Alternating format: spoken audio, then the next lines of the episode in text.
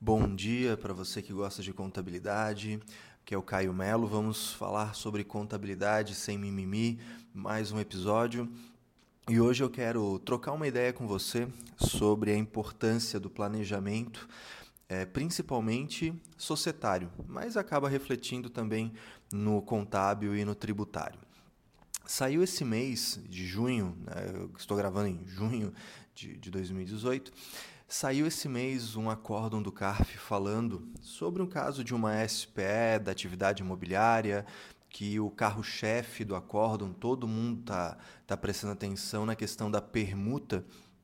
E eu já de antemão te digo uma coisa: se você acompanha a área imobiliária, esquece esse acórdão. Quanto à permuta, ele não diz nada de novo. Tá? Tem lá 70 e poucas páginas mas não diz nada de novidade. Continua é, acatando o parecer normativo número 9 de 2014, que é a base legal para tributação de permuta no lucro presumido que a Receita Federal considera e o CARF vai junto nessa ideia. Tá? Quanto a essa parte, não teve muita novidade.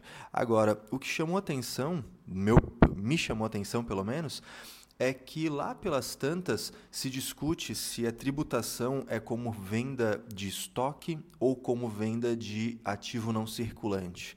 E aí é uma coisa que eu achei linda de ver escrito no acórdão, né? não, não escondo a minha alegria, porque Há anos eu falo isso na consultoria, nos cursos, e as pessoas escutam e às vezes acham: ah, mas isso não é tão importante assim.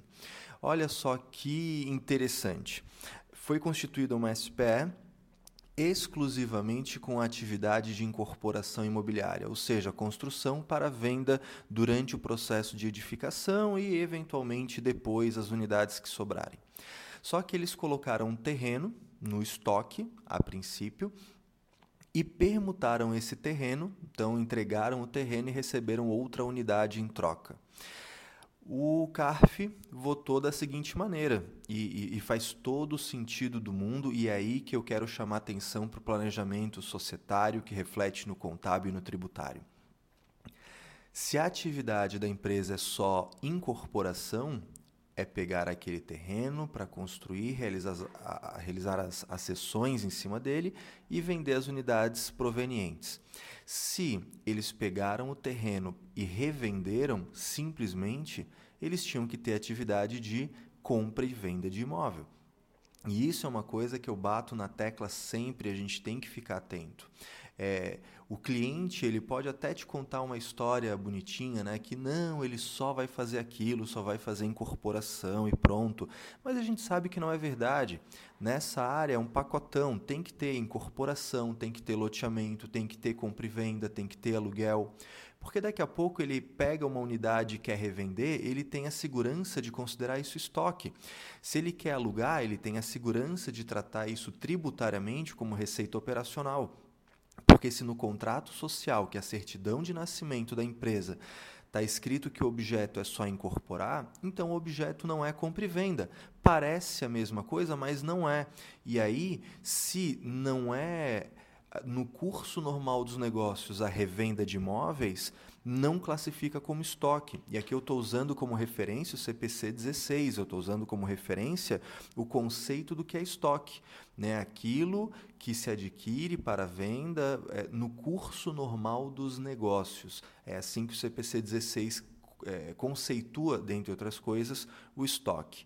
Então, se eu não tenho compra e venda, esse imóvel que eu peguei para revender, ainda que eu revenda é, de forma imediata, rápida, sem levar muito tempo, isso não é estoque. Tecnicamente, não é estoque.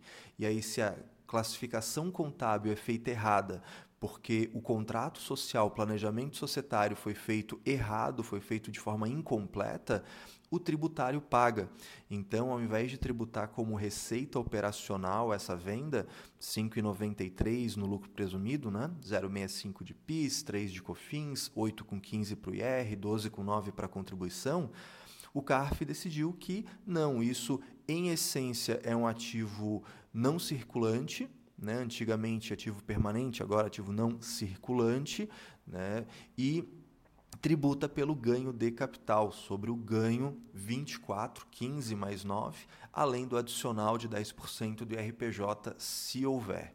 Até acho que ficou barato tributariamente, porque se a gente olhar com forma, de forma mais atenta à norma contábil, os bens adquiridos para revenda em até um ano, com intenção clara de revenda, mas que não seja da atividade, né, que você tenha um planejamento ativo de vender em até um ano, o nome disso é ativo não circulante mantido para venda e a tributação deveria ser como outras receitas operacionais, 24 mais adicional sobre toda a, a, a venda, sobre toda a receita de venda. Até ficou barato nesse acórdão tratar como ganho de capital. Mas não é nem isso que eu quero lhe chamar atenção. Eu quero chamar atenção para você é qual a diferença que faz um bom planejamento societário.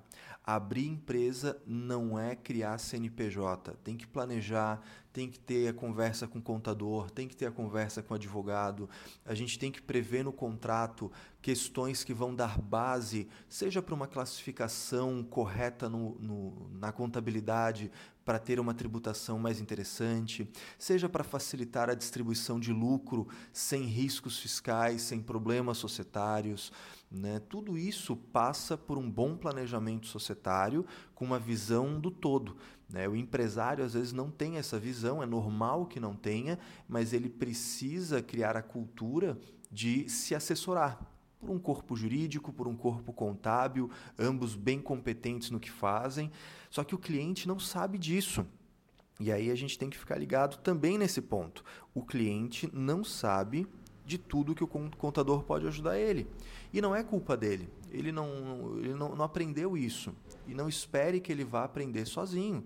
Então você precisa mostrar para ele, você precisa apresentar. Se o cliente não sabe de tudo de bom que você, contador, pode fazer por ele, seja protegendo ele do que ele pode fazer de errado, seja facilitando para que ele faça as coisas melhor ainda e gerando mais lucro, você tem o compromisso, nós temos o compromisso de fazer isso ficar claro para o cliente. E aí, aí sim, se ele souber e não quiser utilizar, aí ele não é empresário, aí ele é aventureiro que tem um CNPJ e aí tem que pensar se vale a pena ter esse cliente ou não, tá certo? Um abraço para você, obrigado pela sua audiência. Se você gostou, me acompanha no Instagram, arroba Caio Pemelo. No Facebook você também me encontra com esse mesmo nome, tá certo? E em especial, se você está escutando isso, dá uma olhadinha. A gente tem algumas, é, alguns webinar, alguma, alguns cursos acontecendo nessa área societária, nessa área de planejamento que podem fazer a diferença para você no seu, para elevar o seu serviço contábil, tá ok? Um abraço e até a próxima.